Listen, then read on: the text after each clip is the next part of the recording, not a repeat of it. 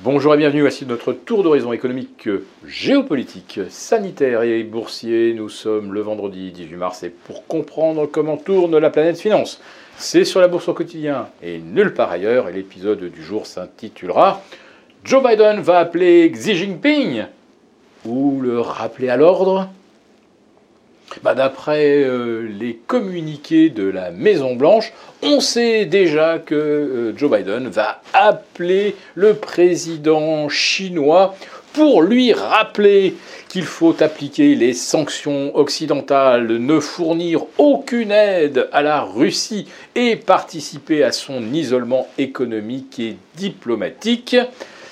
Euh, ce à quoi la Chine a déjà répondu par avance. Alors, un, ils ne veulent pas subir les, conséquences d'un boycott ou d'un embargo sur la Russie, qui est leur principal fournisseur d'énergie et de matières premières.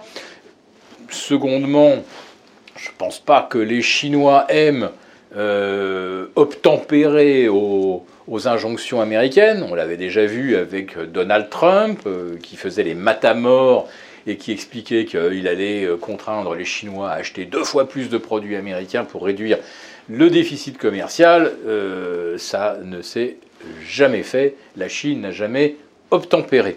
Et puis en plus de ça, euh, on arrive quand même à un point où la Chine aujourd'hui, personne ne lui conteste son statut de première puissance industrielle, économique, voire même technologique.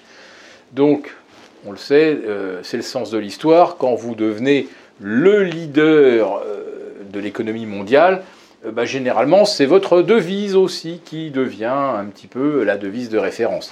Alors, coup de bol, le yuan n'est pas encore pleinement convertible, mais on peut s'imaginer qu'il ne faudra pas longtemps à la Chine pour décider de rendre le yuan beaucoup plus facile d'accès aux Indiens, Pakistanais, à toute la zone euh, Indo-Pacifique. Euh, en fait, tous les pays qui euh, sont raccordés aujourd'hui à la route de la soie pourraient avoir très très facilement accès au yuan, à des emprunts en yuan naturellement. On voit d'ailleurs les ravages que ça fait, ces emprunts en yuan, sur les pays qui ne peuvent pas rembourser. Eh bien, la Chine se sert.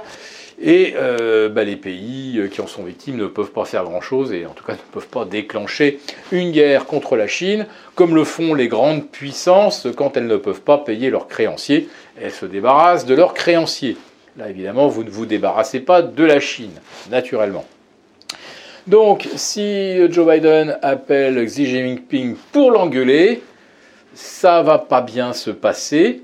Et euh, la Chine, vous avez observé que depuis déjà dix jours, depuis les premières menaces américaines d'ailleurs, d'un seul coup, elle se met à confiner. Ah là là, le Covid, c'est terrible, euh, on risque d'avoir une saturation des hôpitaux, on ne peut pas prendre ce risque naturellement. Donc 66 euh, cas à Shenzhen, on enferme 17 millions et demi de personnes, on ferme le premier port au monde alors c'est le quatrième par la taille, mais en fait c'est le premier par la quantité euh, de marchandises à exporter, hein, puisqu'après ça vous avez des, ports comme Los Angeles qui sont les premiers ports de réception quelque part, mais pour euh, les exportations euh, c'est évidemment Shenzhen, c'est Shanghai. Donc vous voyez déjà que la Chine a mis en quelque sorte ses exportations sous embargo.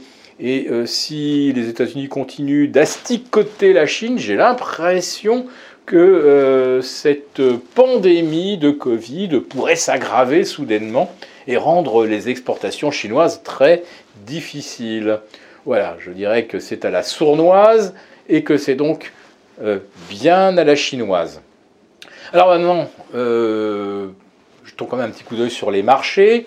le CAC 40 à 6550, 6006 au même niveau que le 10 octobre dernier, quand on avait moitié moins d'inflation et deux fois plus de croissance anticipée, euh, déjà, vous vous dites, c'est quand même bizarre qu'on soit aussi haut euh, que lorsqu'on anticipait un avenir radieux.